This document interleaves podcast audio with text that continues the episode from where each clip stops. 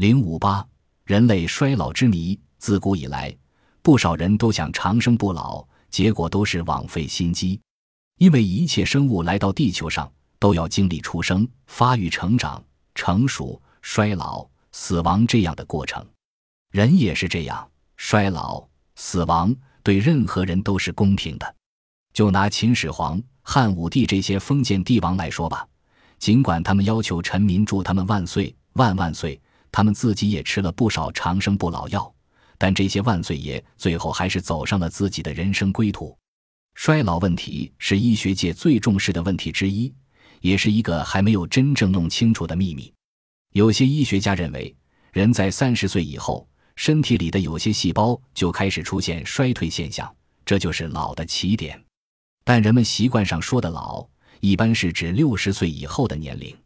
什么是衰老的征象呢？也就是说，人老了是个什么样子呢？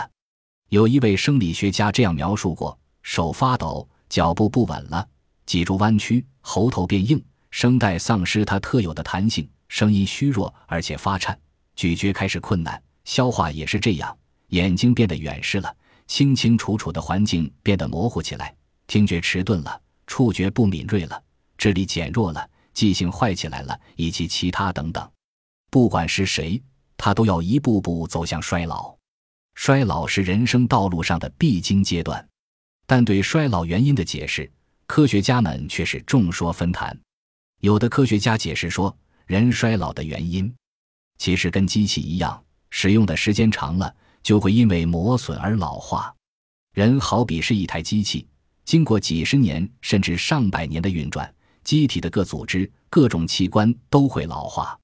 就拿心脏来说吧，它每分钟要搏动七十多次，一天十万多次。一年三千六百五十多万次，如果一个人活八十岁，就得搏动三十亿次。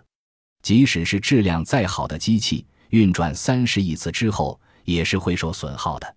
心脏是这样，人的脑、肺、肝、肾、眼睛、耳朵、牙齿以及消化系统、骨骼系统等等，也是这个道理。科学家还指出，除了这些表面的解释以外，人会衰老。还有更内在的生理上的原因。第一是细胞数量的减少，在平时，人的细胞是在不断进行新陈代谢的，一部分细胞减少了，但存活下来的细胞继续成熟和繁殖，从而弥补了细胞数的减少，这叫做代偿作用。但是到了老年，随着代偿能力的逐渐减退，机体各部分的细胞也就逐步减少了。第二是组织弹性的减退。老人的皮肤皱缩，缺乏收缩能力；肺弹性减退，使肺活量减少，肺里的残余气增多。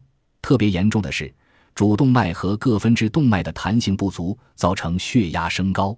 就连眼睛晶体的弹性也会减弱，引起老化。组织弹性的减退是衰老很关键的原因。第三是钙的分布出现异常，人到了老年，骨骼中的钙逐渐减少了。因而容易骨折，而主动脉、冠状动脉、脑动脉壁的钙却大量增加了，使这些心血管系统的组织逐渐缺乏弹性和收缩能力。这样一来，该有钙的地方缺钙，不该有钙的地方多钙，这种钙分布异常的现象也是人衰老的重要原因。